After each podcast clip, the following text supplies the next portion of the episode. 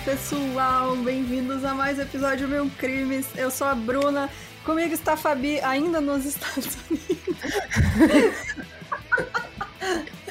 Cara, ai ai, fala aí, Fabi. Fora Carol Conká.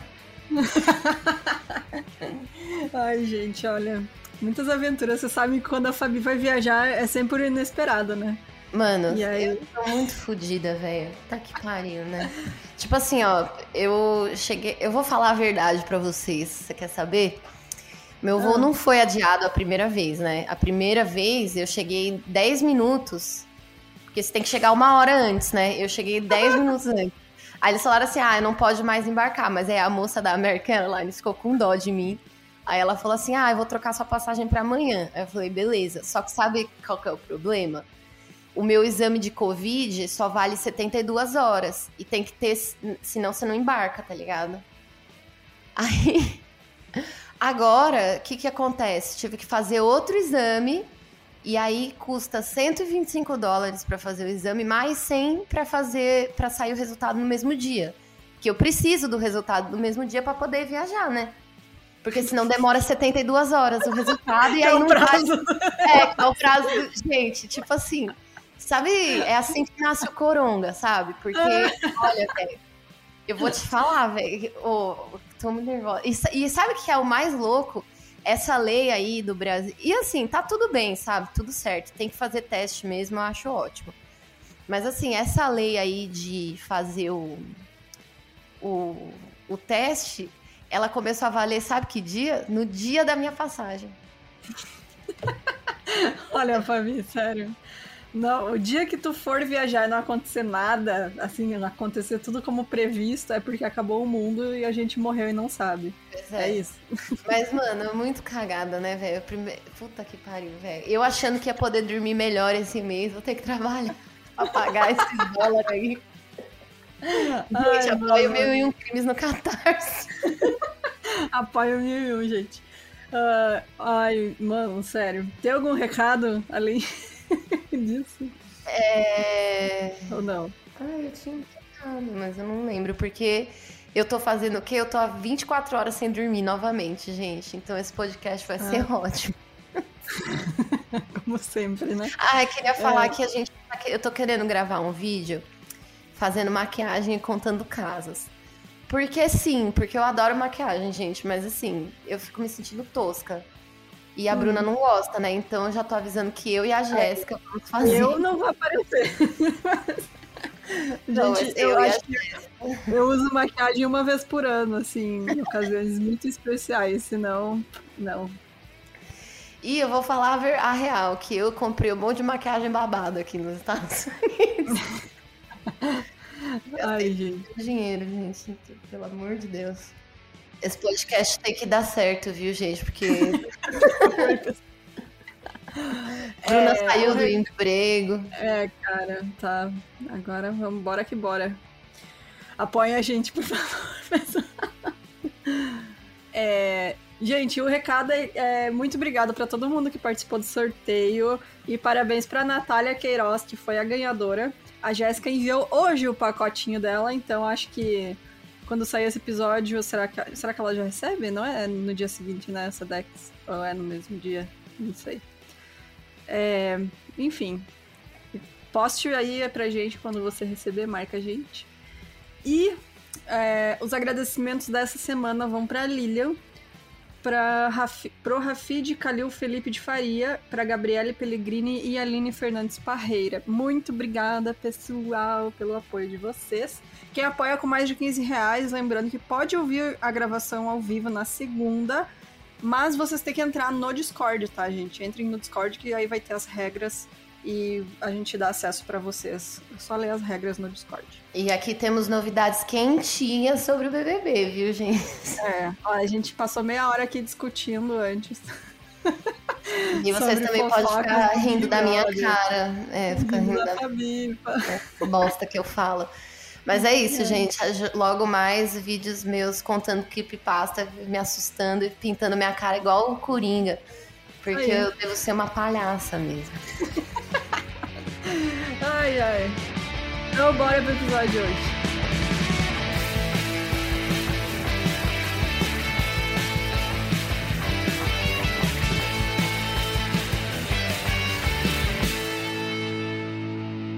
A Doroteia Ellen Puente, ela nasceu em 9 de janeiro de 1929 em São Bernardino County, que fica na Califórnia. Nossa, ela era desculpa, filha... mas eu, eu entendi São Bernardo do Campo. São Bernardo. É, é, nossa, é, nossa conterrânea brasileira. Ai, não, porra, Fabi. É, você fa- faz jus ao teu nick, né, no, no, no Ai, Instagram. desculpa, Zernick. gente. Porra, Fabi. O meu e-mail de trabalho é porra Fabi, né? Aí, aí às vezes eu recebo uns e-mails dos gringos assim, ó. Oi, porra. porra. Isso aí eu sempre print e posto no Twitter. Muito bom.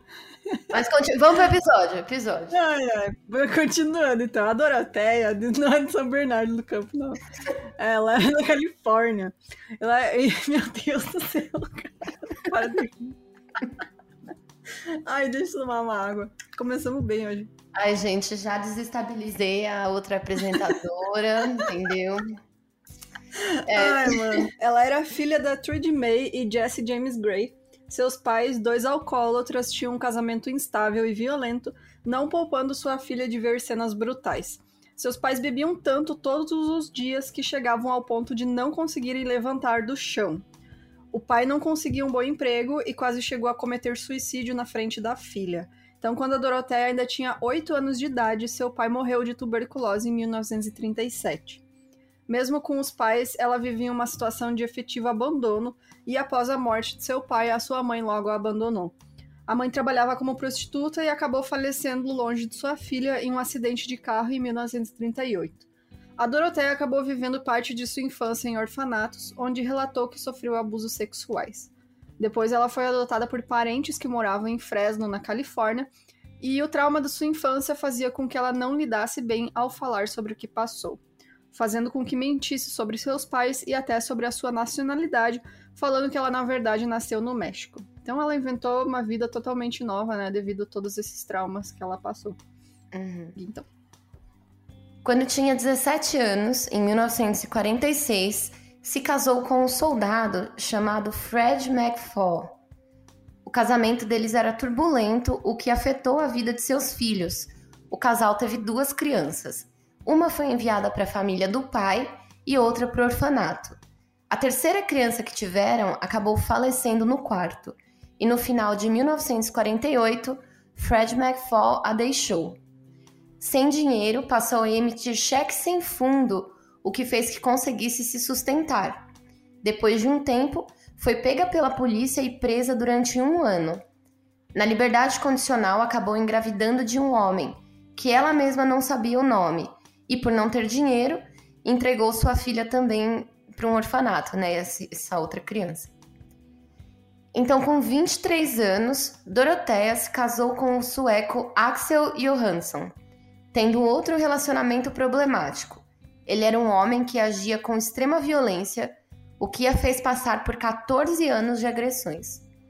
Nos anos 60, com 31 anos, ela foi presa por 90 dias sob a acusação de prostituição. Depois ela foi solta e presa novamente por outros 90 dias, acusada de vadiagem.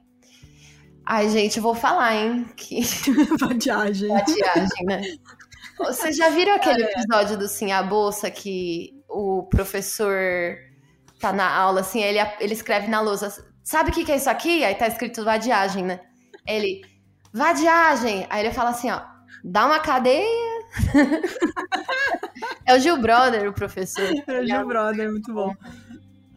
Mas é, cara, tipo, é muito triste isso porque é um padrão bem comum, né? De criança que tem trauma na infância, né? A pessoa tem trauma na infância e cresce e entra só em relacionamentos abusivos.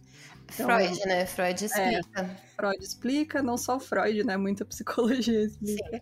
Que é um padrão que as pessoas tendem a seguir se ela foi abusada, né? Ou se sofreu traumas muito grandes na infância. Pois é. Então é muito triste isso, cara que ela não conseguiu fugir disso, né? Tipo, ela caiu nessa rede. É, a pessoa fica procurando alguém parecido com o pai é. ou a mãe que abusou para ver se ela consegue, tipo, a aprovação dessa pessoa. Uhum. Vai substituir a aprovação do pai. Nossa, é psicóloga, horrível. hein? Psicó... Mil é. e uma psicólogas.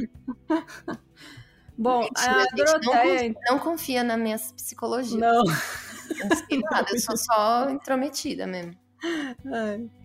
A Doroteia então começou a fazer outros pequenos crimes até conseguir um emprego em um asilo que cuidava de idosos, pessoas com deficiência e em situação de vulnerabilidade.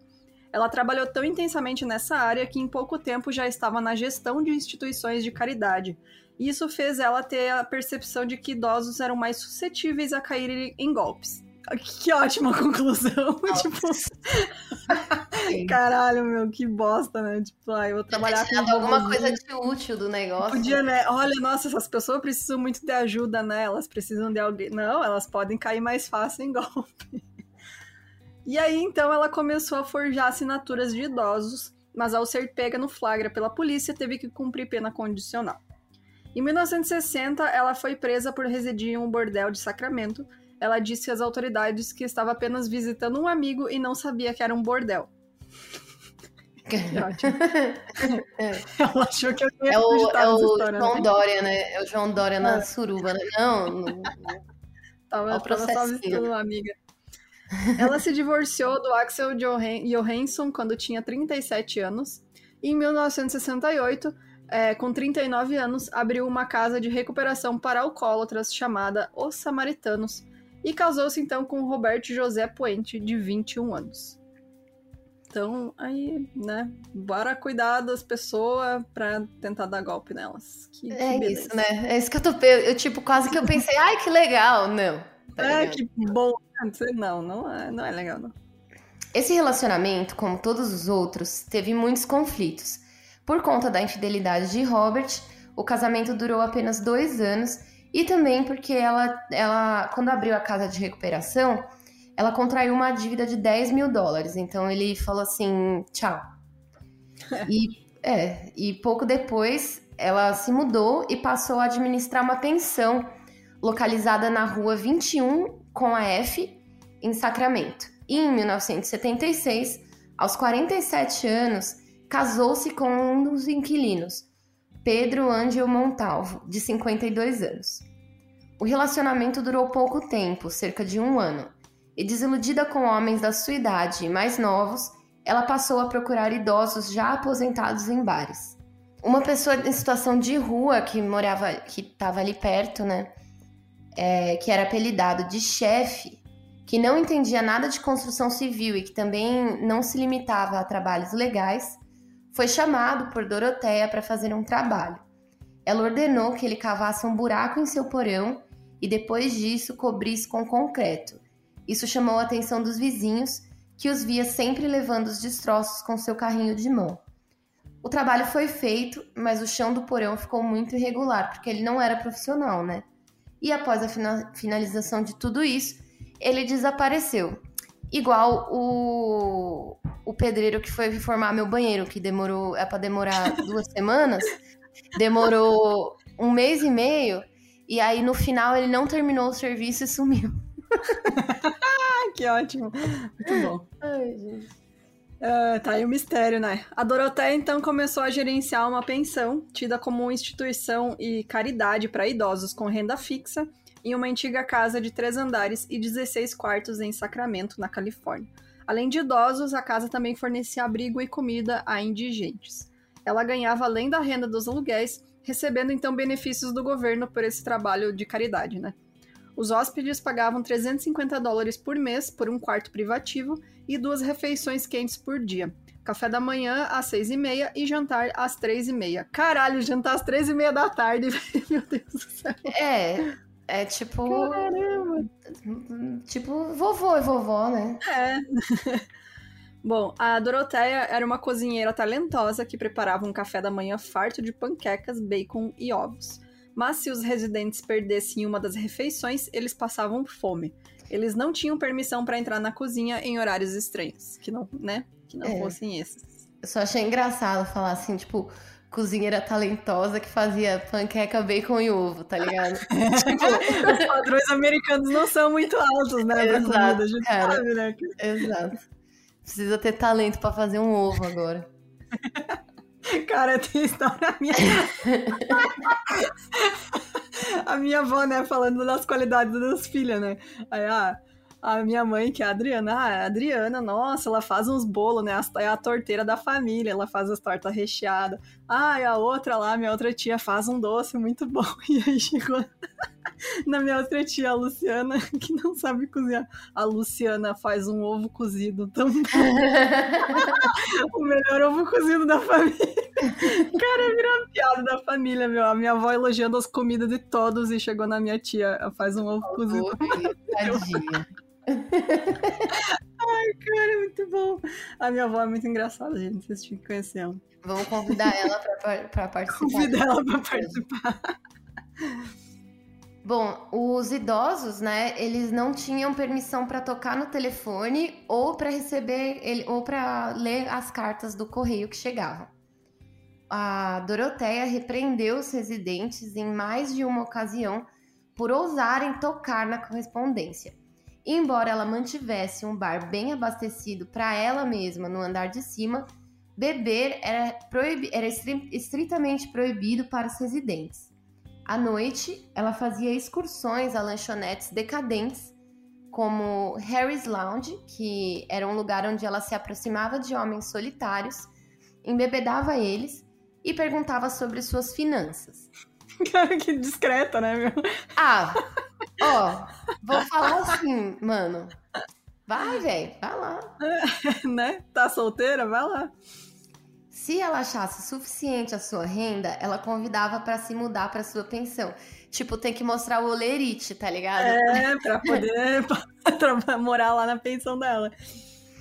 Em 1978, ela foi condenada por falsificar 34 cheques que roubou de seus inquilinos, relatou o Los Angeles Times. Ela cumpriu cinco anos em liberdade condicional e foi con condenada a se submeter a aconselhamento.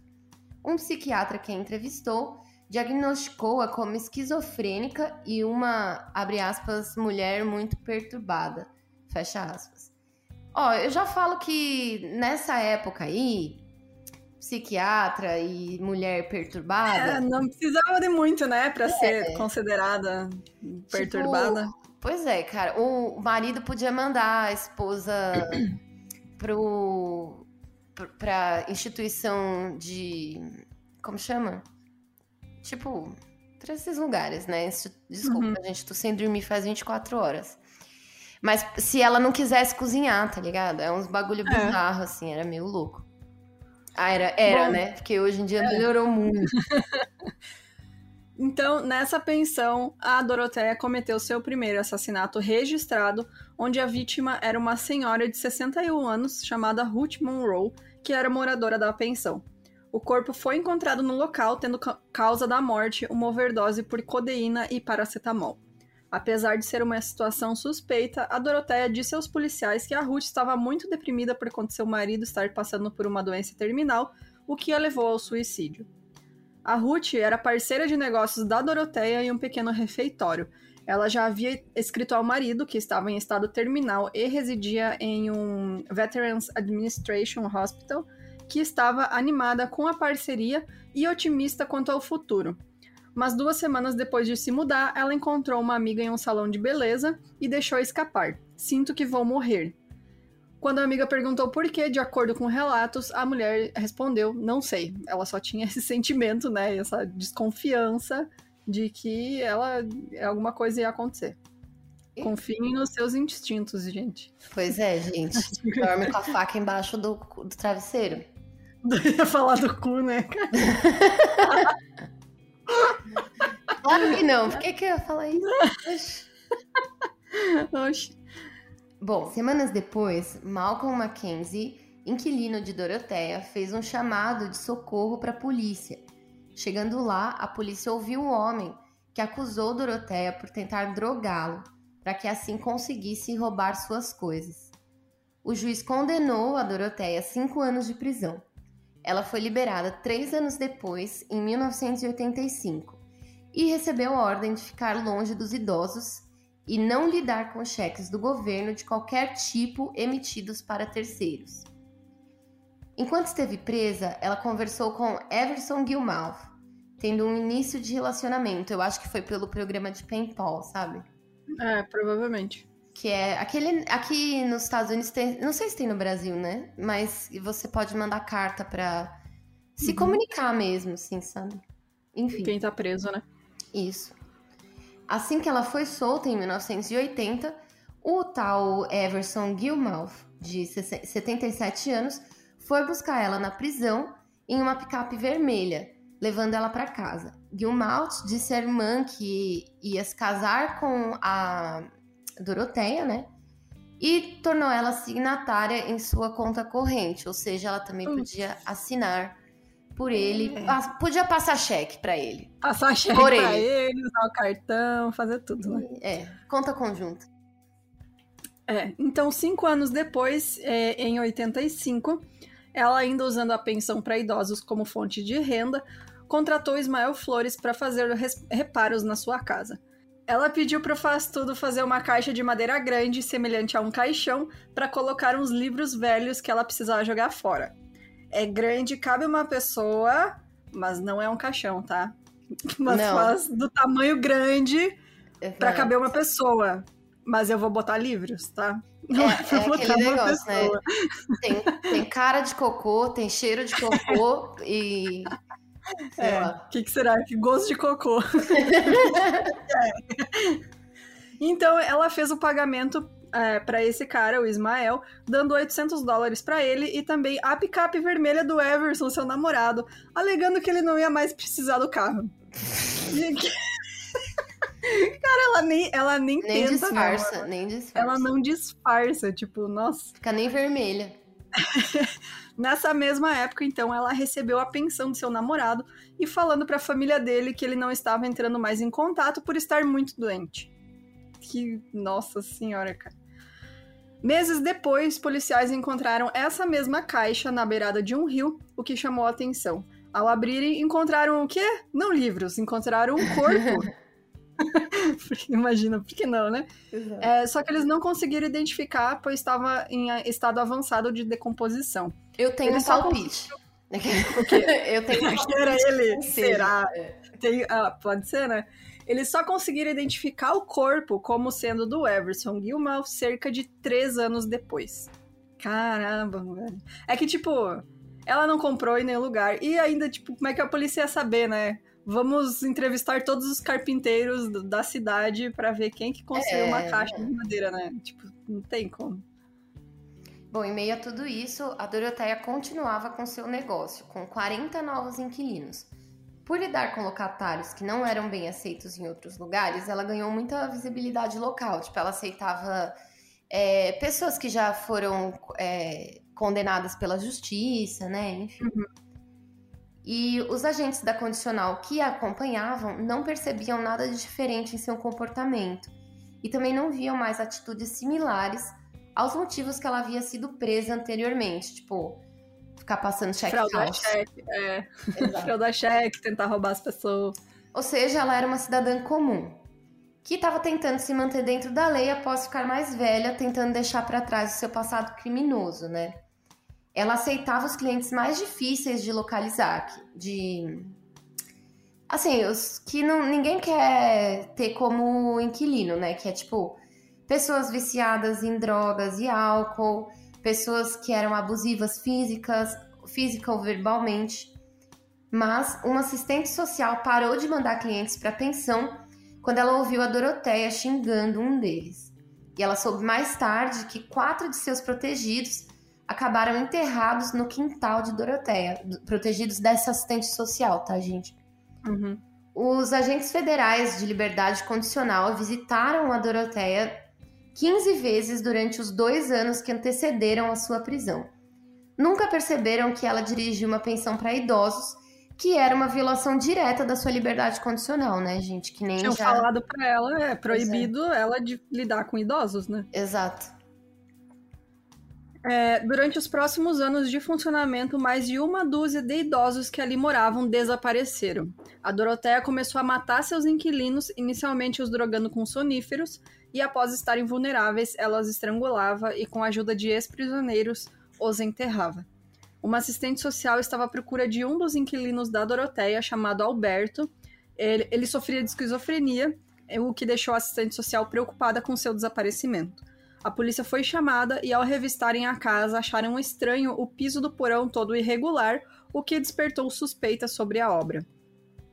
Os homens pararam de cavar então quando encontraram um sapato com um pedaço de pé ainda calçado e decidiram voltar no dia seguinte com o equipamento adequado, porque lembrando era concreto, né, cara? Então não é cavar, é tipo você quebrar mesmo. Uhum. Na manhã seguinte, um sábado, uma equipe de antropólogos forenses, funcionários do escritório do legista, e uma equipe de trabalho do condado equipada com máquinas pesadas desceram é, para a propriedade. A primeira pessoa que eles acharam no quintal foi o corpo que os policiais haviam encontrado no dia anterior, que era uma pequena mulher com cabelos grisalhos que apodrecia, restando apenas o esqueleto. Olha, tirando o Olavo de Carvalho, quem mexe com idoso, gente? Tipo assim, é. ó. Nossa. Ele é, é, ele é, o que merece apanhar, né? De resto. É o único não, idoso não... Que, que merece apanhar, mas assim. É, e o Bolsonaro, né? Que também é, é verdade. Jesus, nossa, o Bolsonaro. Gente. Ai, nossa, até Todos esses velhos do governo aí pode é, apanhar. De resto, não mexa. a fome. O Temer vampirão, né, mano? É. Mas assim, eu acho que quem mexe com idoso, gente, sério, é tem, tem um lugar né, especial sentado do lado do colo do capeta. É. E, olha, é tipo. É muita maldade, cara. Vocês viram o vídeo daquela mulher fingindo que tava dando vacina na idosa? Nossa, mano, que ódio, cara. Mano, tipo. Uma senhorinha de 90 anos, né, cara? Cara. 90 e poucos anos ela tinha. Tem. Mano, eu fiquei. Mas... Tipo assim, é cada coisa, né? Enfim. É. Enquanto essa equipe perfurava uma laje de concreto, né, e se preparava para cavar embaixo dela, a Doroteia entrou no quintal, se, se aproximou do investigador, vestindo um sobretudo vermelho, escarpão roxo e carregando um guarda-chuva rosa. Caralho, mano. Ah, gente, cê, é assim. Você acha que se eu fosse presa eu ia estar tá vestida como? Nossa, eu ia bem assim mesmo. Ia fazer uma make bem baixa. Ia, com meu guarda-chuva rosa. E a, a, Mary Poppins do inferno, né? né? A Mary Poppins do capeta. E, e aí ela perguntou para ele se estava presa. E ele disse que não. Aí ela perguntou, é, ué, não. Caralho, não, né? E aí ela perguntou se poderia ir ao Clarion Hotel, que era a alguns quarteirões de distância dali, para tomar uma xícara de café e ele falou que sim, acompanhando-a passando pelos repórteres e curiosos antes de retornar ao trabalho no quintal. Tipo, ele. Como que é? O guarda-costas, né? Ele foi escutando ela. E logo após isso, a equipe encontrou outros três corpos sob essa laje de cimento e um quinto sob um gazebo no pátio. Mas quando as autoridades. Nossa, aí esse daí no, ga... no gazebo já era tipo. Virou mal bagunça, né? Tipo, ah, vou largar ele aqui no pátio mesmo, né? É, porra. E quando as, mas quando as autoridades notaram que a senhorinha de cabelos brancos não havia voltado do hotel, depois de quatro horas. Caralho, mano. Pois é. Nossa, ah. era o sargento pincel que tava lá cuidando do. E, e, ela já tava lá na casa. Gente, já tinha ido pra casa do chapéu, né? Porque isso daí, ó, já tava lá longe. Estava a centenas de quilômetros de distância. Gente, a Manu, que é uma ouvinte nossa que acompanha as gravações ao vivo, ela falou um negócio muito engraçado aqui. Ela falou ah, que se eu fosse presa, eu ia chegar assim, Lady Gaga. Lady Gaga, porque choras. Bem com essas roupas aí mesmo.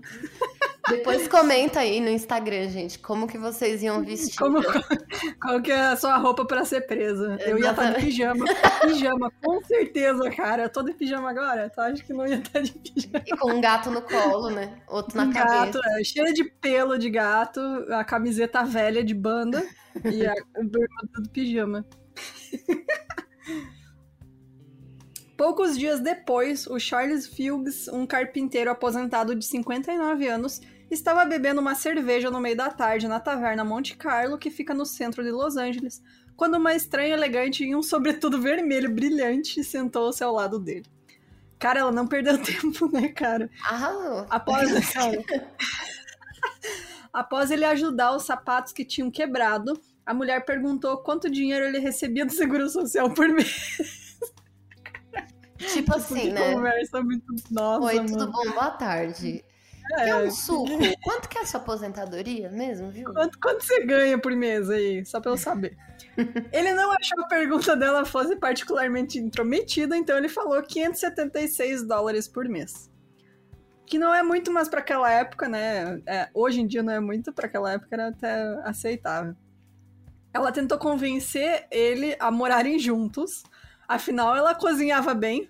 Um- Fazer iam um ovo fazer- show. um ovo show de bola, um ovo cozido. E eles faziam companhia um pro outro. Então eles foram jantar com frango. é, jan- jantar com frango, não, né? Eles foram jantar um frango em uma lanchonete de fast food. E no início da noite eles se separaram depois de fazerem planos para ir às compras no dia seguinte e substituir os itens que ele tinha roubado. É isso? Que o taxista. Ah, não, ela disse que o taxista tinha roubado ela. É isso. Exato. E aí ela, ah, tô precisando de umas coisas, o taxista me roubou. Mas, gente, tô como assim? Você conhece a pessoa hoje no bar, aí você fala, viu, preciso comprar aqui um- umas roupas, uns negócios aqui que me roubaram. Vamos morar junto? Como assim? Como que funciona? Cara, o velho aposentado, sem fazer nada, 59 anos, É. tá ali bebendo de tarde. Aí não chega tem a própria Lady Gaga, né? Chega a Lady Gaga num sobretudo vermelho, falando que foi É. roubada. Ah, É. porra, tirei a sorte grande, arrumei uma mulher pra mim É, agora. Tem nada pra perder também, né, velho? Não, Eu faria a mesma coisa, isso é a grande verdade. né? Vocês vão ver quando eu for velha, gente. Vocês vão ver.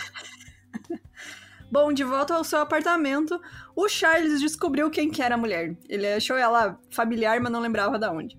Ele tinha visto ela na televisão, junto com os corpos que retiraram do seu quintal, e aí ele chamou a polícia. que ótimo. Bom, às 22h40, a polícia de Los Angeles cercou o motel onde a Doroteia estava hospedada e apreendeu sem incidentes. Ah, sem incidentes, tipo assim, ela foi de boa. É, foi de boa. E durante o voo de volta para Sacramento, ela disse a um repórter, abre aspas, eu não matei ninguém, os cheques que descontava sim. Eu costumava ser uma pessoa muito boa, fecha aspas. Que? tipo, gente, É, só diz, eu roubei, mas não matei. é, É isso. é isso. E embora as autoridades acreditassem que o total de pessoas assassinadas pela senhora fosse de 25 vítimas, ela foi acusada de nove assassinatos. O namorado, né, o Everson Gilmouth, de 77 anos, e mais oito inquilinos que viviam na pensão, que, que aí eram, ó, mó galera. Ruth Monroe, de 61 anos, Álvaro Burt Montoya, de 51 anos, que era um esquizofrênico com saúde mental abalada, que discutia em espanhol com as vozes dentro de sua cabeça e chamava Doroteia de mamãe. O corpo dele foi encontrado sob um damasco recém-plantado no quintal lateral. Acho que é um pé de damasco, sei lá como Isso, que é, pé, pé de nasce um damasco. damasco. É, Dorothy Miller, de 64 anos, uma nativa americana com problema de bebidas, né, que gostava de recitar poemas sobre desgosto, encontrada com os braços colados ao peito com fita adesiva. A última vez que sua assistente social a viu, ela estava sentada na varanda da frente fumando um cigarro. Nossa, mano, eu fico muito puta que idoso é foda, né, velho? Eu tenho. Eu, eu fico muito chateada, assim, quando eu vejo idoso Uhum. que, que passou essas coisas. Sofrendo, né? E, tipo, eram pessoas que tinham uma vida sofrida, né? Tipo, dependente Sim. químico, cara com esquizofrenia. Então, tipo, os assistentes sociais sabiam que era difícil arrumar lugar pra essas pessoas que Sim. aceitassem elas, né? E mandavam pra lá achando que ia ser um lugar bom, né? E pelo que eu Tipo, mas- entendi, a maioria é tipo imigrante, tá ligado? Não Uhum. branco, né? E que provavelmente ninguém nem liga, né? Tipo, gente, a polícia tá cagou, né, pra idoso também. É. Alcoólatra, dependente químico, isso aí é as pessoas que vivem na margem da sociedade, né? A polícia não se importa mesmo, nem a sociedade. O Benjamin Fink, então, era um alcoólatra de 55 anos. Ele foi encontrado vestido uma cueca samba canção listrada. Pouco antes dele desaparecer em abril de 88, a Doroteia disse a outro hóspede que iria levar o bem pra cima e fazê-lo se sentir melhor. O que quer que isso signifique, né? Barry Palmer, de 78 anos, cujos restos mortais, sem a cabeça, mãos e pernas, foram encontrados em uma camisola branca sem mangas, debaixo de uma estátua de São Francisco de Assis, a poucos metros da calçada na frente da casa.